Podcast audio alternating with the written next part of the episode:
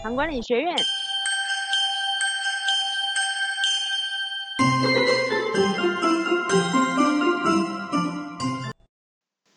啊，大家好，呃，今天呃这堂课是可能大家呃会有兴趣听哈，因为饮食是生活的一部分。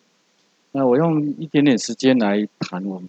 为什么在糖尿病的这个治疗，还有糖尿病的预防的这个部分，我们在饮食强调低糖饮食。那糖尿病的治疗其实一直都是跟大家讲说，糖类要减少，要控制。呃，那是对于这个所谓的以前的计算法是有点比例法啊，但是在医学会里面，其实比例法也早就被丢掉了，现在不强调比例法，已经连了好几年。所以有一些生酮团体一直在讲说，啊，都是你们那个营养教错了，所以害我们糖尿病的药都减不下来。那事实上，呃，也是因为我不能说生酮饮食的的启发了，这样说起话好像他们太伟大，而是说冲击。冲击，因为我们糖尿病治疗里面酮酸中毒是严重的，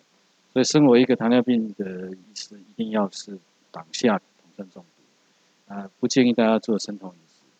那减糖饮食在各种的饮食学派里面，那现在所有的医学证据越来越多，而我们团队的方式是用我们自己的建立的减糖饮食的配法，跟我们收集的这些资料，这个资料很多哈。我们有特别的一个身体组成测量法，看肌肉脂肪的改变量。那我们会看那个呃蛋白质的建议摄取之后，特别氮的摄取之后的胆固醇的改变量。那我们呃把时间拉长了去看对肾脏的影响，啊拉长时间去看对那个尿蛋白的影响。目前我们自己所规划给我们糖友，前期或是治疗的人的健康饮食，我们都看到正向的。那我们甚至演算出来说，呃，如果说大家讲的增肌减脂，啊，我认为应该要把减脂摆前面，因为减脂对下降血糖的效益，相对于增加肌肉，它大概接近二点五倍。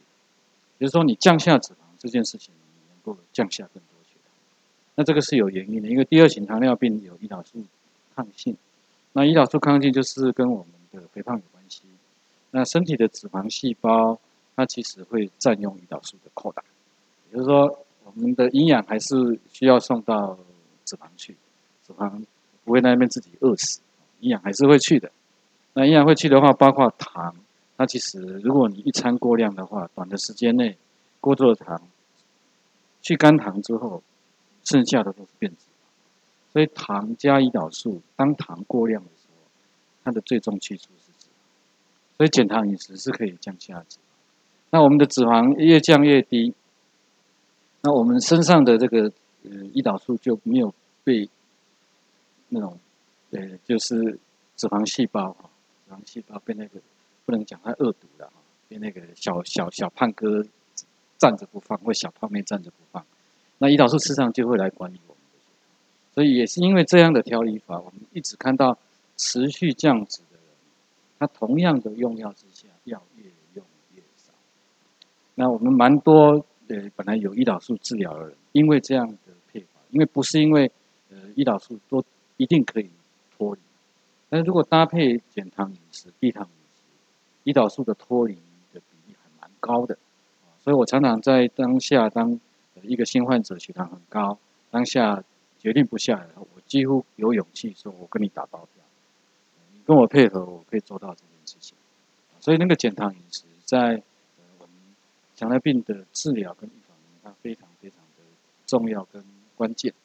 那作为一个减减糖饮食，那其实我的理解跟我自己的生活，因为我也在做糖尿病的预防，因为有家族糖尿病，那我糖化血色素也是刚好踏在线上五点七啊，虽然很努力，大家都关注我五点七什么时候下来五点六，我想请大家继续关注。我在猜，我如果把我的腹肌。八块肌打开的时候，我就应该是降到五点六或是五点五的，因为这个是一个